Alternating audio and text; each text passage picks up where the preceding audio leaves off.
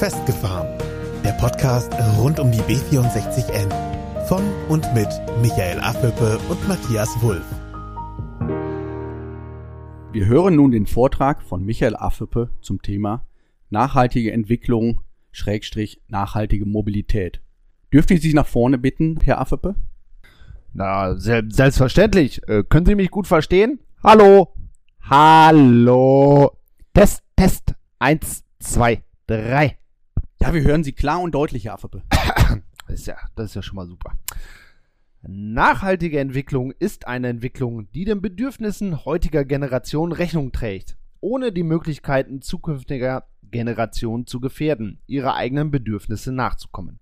So lautet die Definition der Brundtland-Kommission der Vereinten Nationen. Eine nachhaltige Mobilitätsentwicklung hat zum Ziel, Mobilität mit weniger Verkehr zu ermöglichen.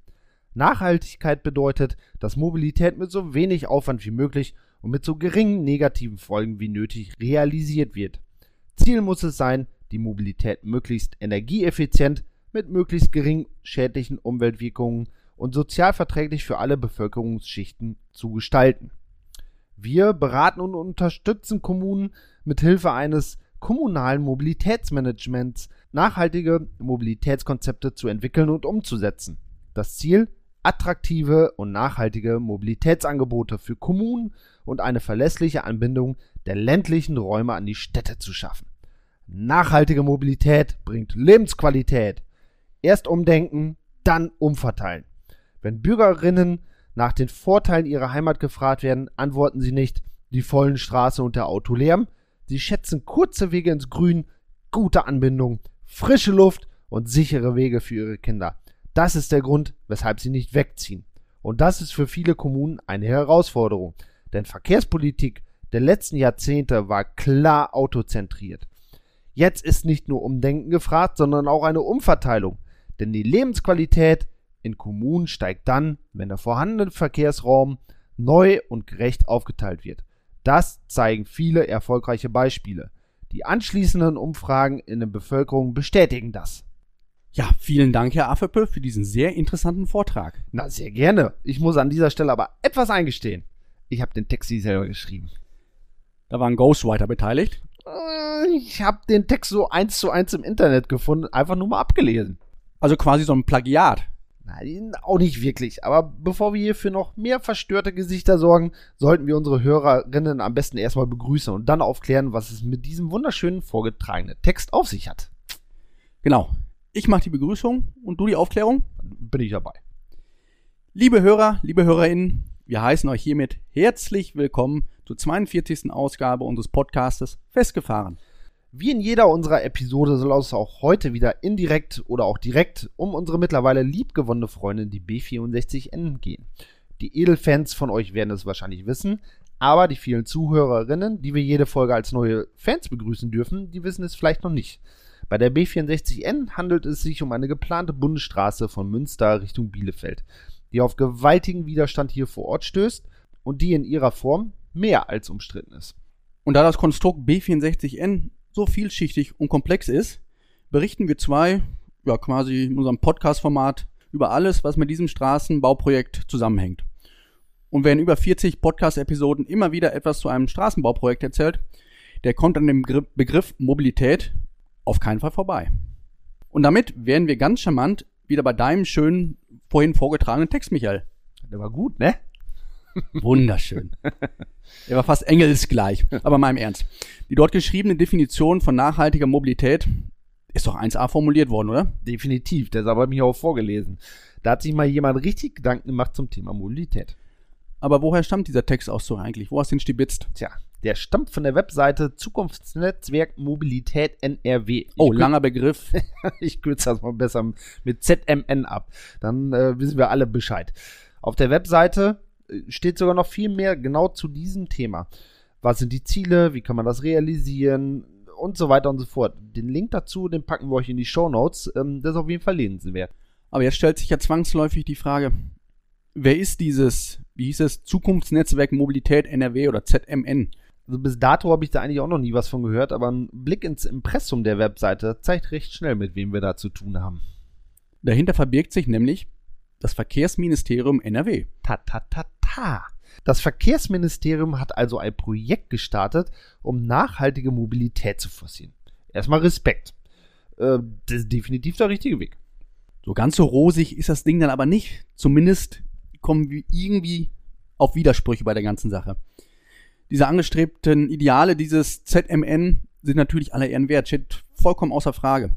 Das geht in die Richtung, aber. Genau das ist aber ein großes Aber, denn der Chef von dem ganzen Bugs, von diesem ganzen Konstrukt da, das ist der CDU-Verkehrsminister Henrik Wüst aus NRW. Und der galoppiert leider in eine ganz andere Richtung.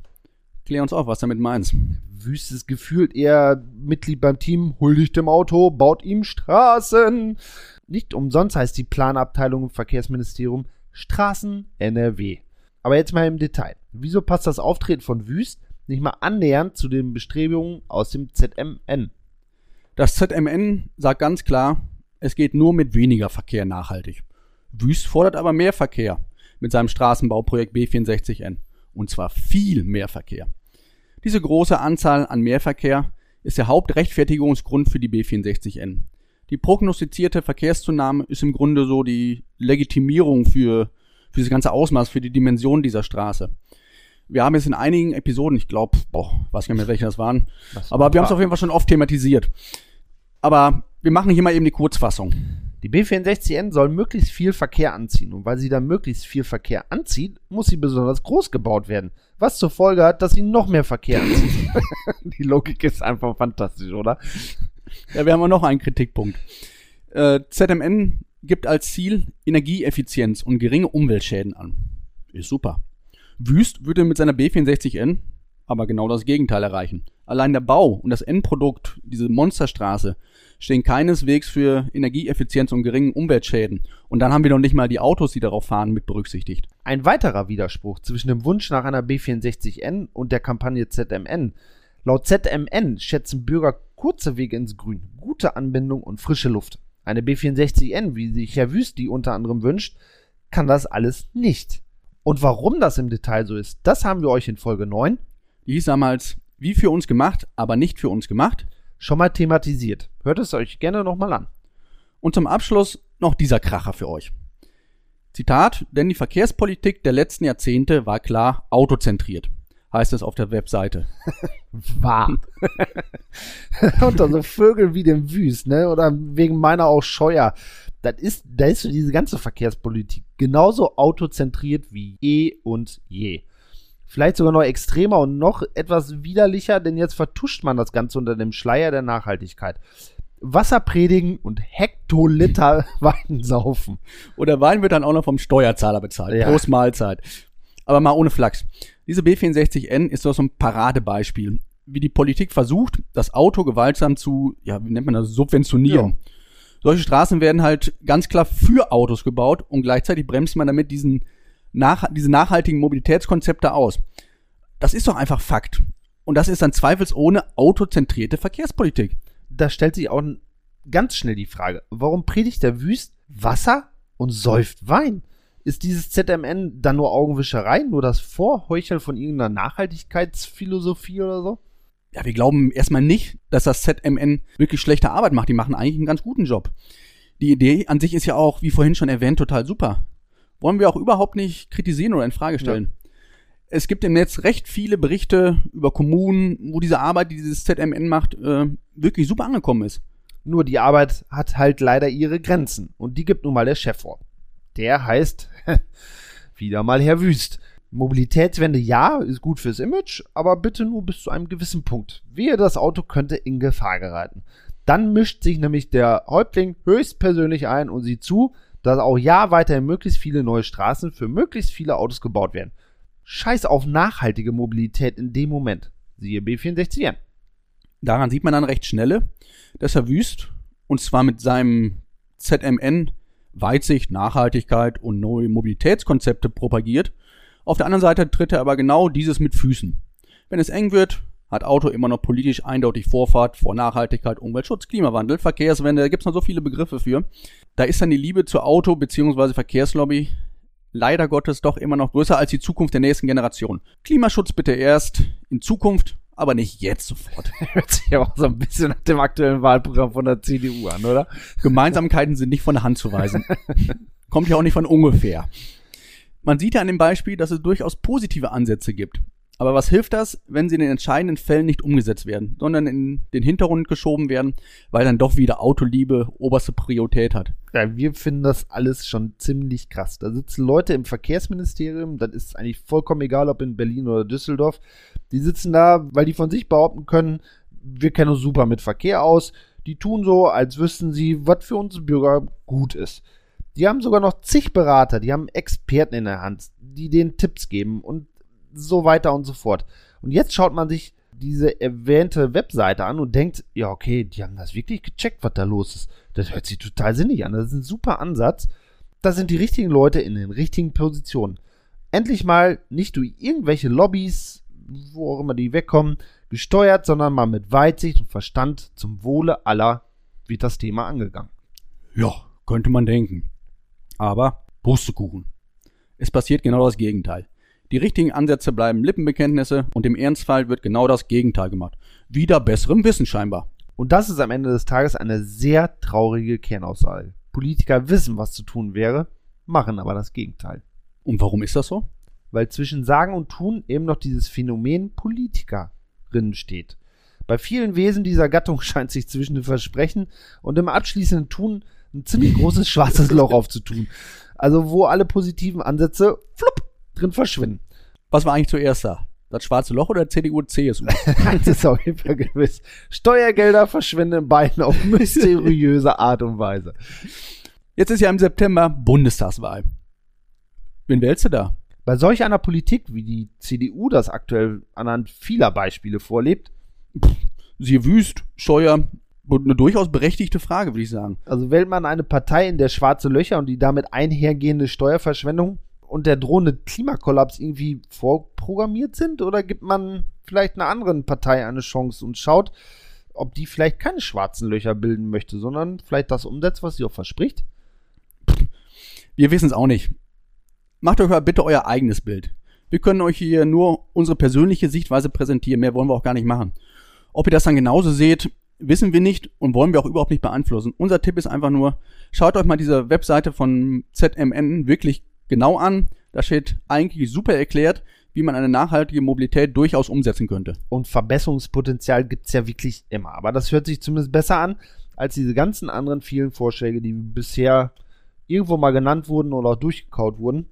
Entscheidend ist dann im September, dass ihr erstens wählen geht und zweitens eine Partei wählt, der ihr wirklich zutraut, eben die dringende Wende im Verkehr, Mobilität, Energie und sonst wo auch umzusetzen und die nicht nur im Wahlkampf davon spricht und am Ende doch wieder alles mit Füßen tritt.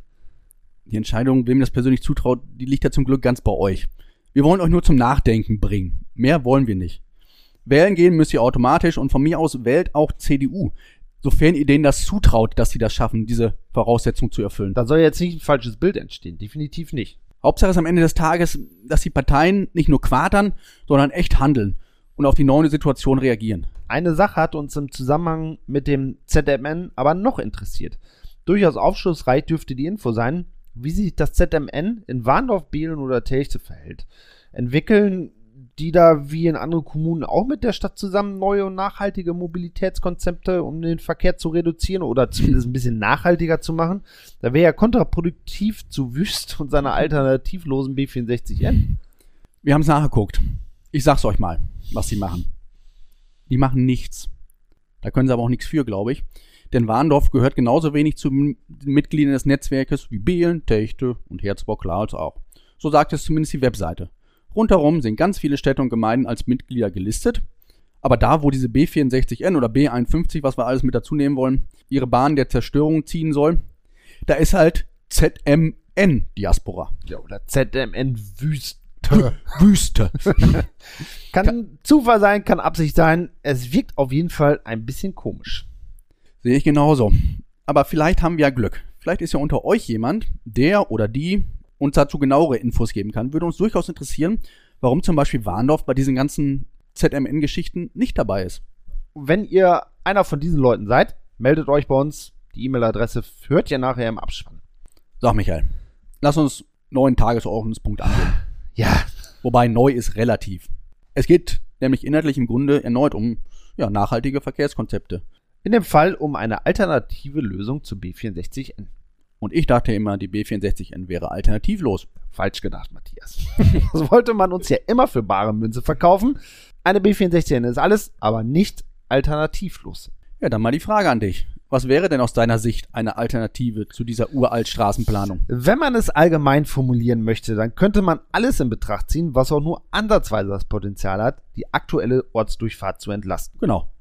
Denn die zeitweise Überlastung der aktuellen Ortsdurchfahrt ist das Hauptargument, der man, mit der man uns diese B64N, diesen Neubau, hier in Warndorf überhaupt schmackhaft machen will. Ja, die haben ja immer gesagt, wir bauen euch äh, die B64N in den Vorgarten und dafür verschwindet der Verkehr aus der Innenstadt. So, so hieß es zumindest immer überspitzt. Ja, und das bedeutet aber im Umkehrschluss, dass alles, was uns dabei hilft, dass weniger Verkehr in der Ortsdurchfahrt ist, auch gleichzeitig eigentlich eine Alternative zu B64N ist. Stimmt?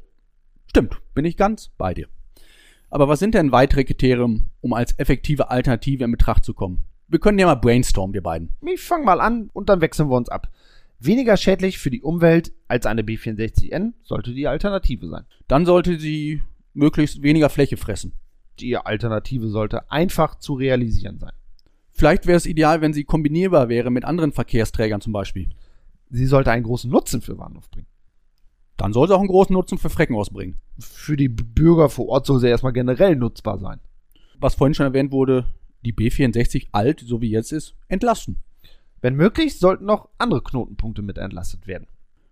Ja, was haben wir noch? Ja, finanzierbar sollte sie sein. Damit meine ich halt, dass weniger Steuergelder dafür benötigt werden. Ja, und generell sollte das ganze Thema Akzeptanz in der Bevölkerung finden. Das heißt, dass die Menschen sehen ein, dass diese Alternative Sinn macht. Und dann hätte ich noch, im Idealfall, ja, ist die gesuchte Alternative auch noch, wie nennt man das? Heutzutage sagt man skalierbar. Soll bedeuten, dass mit dieser Alternative in Zukunft weitere Alternativen kombiniert werden können. Und jetzt bin ich durch. Also mir fällt jetzt nichts mehr ein. Hast du noch was? Also auf Anhieb erstmal nicht, wenn wir gleich Aufnahme beendet haben, da fällt mir noch einiges ein, aber ähm, hast du mal mitgezählt, wie viele Punkte das waren? Ich habe jetzt nicht alle mitgezählt, aber das waren definitiv über 10. Und damit begeben wir uns jetzt wohl auf die legendäre Suche nach der eierlegenden Wollmilchsau. Nö, sehe ich nicht so irgendwie.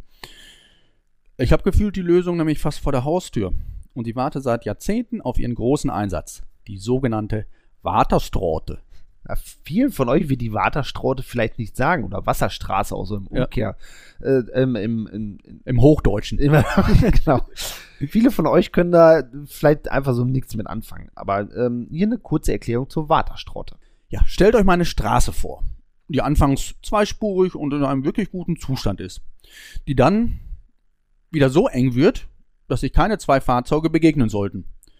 Dann tauchen auf einmal wechselseitig, pff, wie nennt man das hier, Nothaltebuchten oder sind das? Ja. Nothaltebuchten auf, um den Gegenverkehr passieren lassen zu können. Und dann geht das in Schlangenlinien weiter. Stellt euch das mal gerade vor. Wenn ihr dazu dann noch teilweise Schlaglöcher und Asphaltschäden dazu packt, dann habt ihr ein ganz au- anschauliches und äh, repräsentatives Bild der Wasserstraße vor Augen. Und diese Straße ist im Grunde genommen die zweite Hauptverbindung von Warndorf nach Freckenhorst. Und genau die jetzt noch so katastrophale Straße ist aus unserer Sicht ein Teil einer phänomenalen Alternative zu B64N. Warum? Das fassen wir euch jetzt mal so ein bisschen kurz zusammen. Für den Ausbau dieser Straße, zumindest wenn sie in einem befahrbaren Zustand ist und keine Hindernisse mehr hat, gibt es bereits seit ganz vielen Jahren Baurecht von der Stadt. Zudem hat die Stadt vor 30 Jahren oder vielleicht auch noch ein bisschen länger die ganzen Grundstücke entlang dieser Straße erworben. Hört, hört. Die Stadt hat sogar schon große Teile der Kanalrohre im Boden verlegt. Ja, wenn man da mal mit ein bisschen offenen Augen herfährt, dann sieht man nicht die Gullideckel in den Feldern. Und durch den relativ geraden Streckenverlauf, diese Schlangenlinien, die aktuell da sind, die entfallen ja, würde sich die Straßenlänge auch deutlich verkürzen. Damit würde sich dann auch automatisch die Fahrzeit verkürzen, was dann wiederum so ein wirtschaftlicher Vorteil wäre. Die B64 würde enorm entlastet werden, da die Waterstraute auch noch zufälligerweise die direkte Weiterführung der Stadtstraße Nord wäre. Ganz genau. Und eine fertige Stadtstraße Nord zusammen mit einer fertigen Wasserstraße hätte vermutlich eine ähnliche Entlastungswirkung für die Warndorfer Ortsdurchfahrt wie die so geplante B64N. Eine Wasserstraße, eine Waterstraute wäre schnell realisierbar. Was haben wir noch? Sie wäre um, um zigfaches billiger, so eine B64N-Geschichte. Ja, definitiv. Und es gibt noch einen Vorteil. Und zwar, sie würde die Ortsteile Warndorf und Freckenhorst nicht voneinander trennen, sondern verbinden. Sie würde keinen neuen Verkehr mehr anziehen, so wie diese B64N das in gigantischer Höhe machen würde. Und sie könnte durch Kreisverkehre eine ideale Anbindung an eine ortsnahe, an eine bürgerfreundliche Ortsumgehung Freckenhaus bilden. Was ja auch nicht zu verleugnen wäre, sie würde keine Existenzen bedrohen in dem Ausmaße. Niemand wird überplant in Ja. dem Fall. Sie würde der Natur nicht so einen gewaltigen Schaden zuführen, wie es eine B64N notgedrungen tun müsste. Und wenn man das mal alles so betrachtet, dann hat man so summa summarum eigentlich schon so ein ideales Puzzleteil zur Lösung eines Warndorfer, Nee, nicht eines Warndorfer, sondern des Warendorfer Verkehrsproblems. ja gut, formulieren wir des Warendorfer Verkehrsproblems. Aber stellt ihr euch gerade die gleiche Frage, wie wir das in der Vorbereitung auch gemacht haben? Ihr habt recht. Warum ist diese Idee noch nicht umgesetzt? Warum ist das, warum stockt das Ganze? Das ist doch eigentlich, Eigentlich ist es pfiffig. Eigentlich ist es pfiffig. Ja. Es kommt einfacher nicht. Aber diese Frage haben wir seinerzeit mal unserem ehemaligen Bürgermeister gestellt. Und der hat die dann im Jahre 2019 auch schriftlich beantwortet. Der ehemalige Bürgermeister war Herr Linke. Laut seiner Aussage lag es eindeutig am politischen Willen. Die heimische Politik sah einfach keine Notwendigkeit für eine verkehrliche Optimierung in Warndorf. Gibt es denn einen Grund für diese Veränderung? Ja. Man wollte die Planung zu einer B64N nicht gefährden. Entlastung wäre natürlich kontraproduktiv gewesen. Ein Schelm, wer Böses dabei denkt. Ja. Von Seiten der FDP hat man genau das schon mal im Zusammenhang mit der Fertigstellung der Stadtstraße Nord eingestanden. Und genau das ist so unfassbar bitter an dieser ganzen Sache. Da wird seit 30 Jahren oder noch länger der Leidensdruck für die Warndorfer Bürger künstlich aufrechterhalten, um dieses B64N-Hirngespinst möglichst nicht zu gefährden. Verkauft wurde uns die B64N dann auch noch als Lösung aller Probleme. In Wirklichkeit ist es aber leider Gottes anders. Diese B64N ist seit 30 Jahren die Ursache aller Probleme hier vor Ort. Sie bremst jegliche Entwicklung und Verbesserung aus. Alles wurde diesem Quatsch aus vergangenen Tagen untergeordnet. Kostet es, was es wolle. Und genau damit muss jetzt Schluss sein. Es wird dringend Zeit, dass wir diese riesige Entlastung für die jetzige Ortsdurchfahrt, für die jetzige B64 endlich anpacken und das so zu Ende bringen, dass es Warndorf auch einen Nutzen bringt. Amen. Michael, ich glaube, damit ist dieser Tagesordnungspunkt, glaube ich, angemessen abgearbeitet. Wir haben eine Forderung gestellt, was jetzt passieren soll. Ich glaube, mehr liegt auch nicht in unserer Macht. Aber kurze Zusammenfassung. Eine B64N ist keineswegs alternativlos. Du sagst es, du bringst es direkt auf den Punkt. Und wenn ich jetzt mal einen kurzen Blick auf die Uhr riskiere, dann sehe ich für diese Episode noch zwei Möglichkeiten, Michael. und die wären Entweder machen wir eine extrem lange Episode 42. das, was hier auf meinem Zettel noch alles steht, das lässt eigentlich keine andere Schlussfolgerung zu, oder? Doch. Oder wir machen da zwei einzelne Episoden raus. Dann bin ich für zwei einzelne Episoden. Eine 42 und dann folgt noch eine 43. Wann machen wir denn 43? Wann hauen wir die raus? Lass uns doch nächste Woche Donnerstag machen. Podcast Donnerstag. Warum nicht? Das gibt unseren Hörerinnen ein paar Tage Luft, um das Gehörte zu verarbeiten und sich seine eigene Meinung zu bilden zu dem Ganzen. Und wir zwei Pappnasen nutzen die paar Tage, um eben diese Episode 23, ne, 43 abzudrehen, nicht 23. Die haben wir schon lange durch. Sehr, sehr gerne. Also wir wissen ja jetzt schon, worum es in 43 gehen wird. Sollen wir unseren HörerInnen da draußen vielleicht mal einen kleinen Tipp, einen kleinen Aperitif servieren, bevor, bevor wir dann am Donnerstag den Hauptgang kredenzen? Hm, hm, hm, gute Idee, aber kurz überlegen, was können wir spoilern, ohne nicht zu viel zu verraten? Ich habe eine Idee. Könnt ihr euch noch an unseren kleinen gelben Freund erinnern? ja, gute Idee. Um den geht es nicht. Aber dennoch hat er eine Gemeinsamkeit mit unserem nächsten Thema. Aber nicht mehr, nicht mehr, nicht mehr verraten. Ein bisschen Spannung soll ja ruhig bleiben, oder? Ja, sonst ist es auch zu langweilig für alle. Okay, dann würde ich sagen, wir machen an dieser Stelle den Cut und bedanken uns bei euch, dass ihr uns euer Ohr und auch eure Zeit geschenkt habt. Es war uns natürlich wie immer eine Ehre. Habt einen schönen Resttag und hoffentlich bis nächste Woche. Macht's gut. Macht's gut, ciao. Das war's für heute von Michael und Matthias. Mehr über die beiden erfahrt ihr bei Facebook und Instagram. Abonniert den Podcast, teilt ihn und nehmt Kontakt mit ihnen auf, denn die Jungs wollen wissen, was euch beschäftigt. Einfach über Facebook, Instagram oder per Mail an festgefahren-b64n@web.de.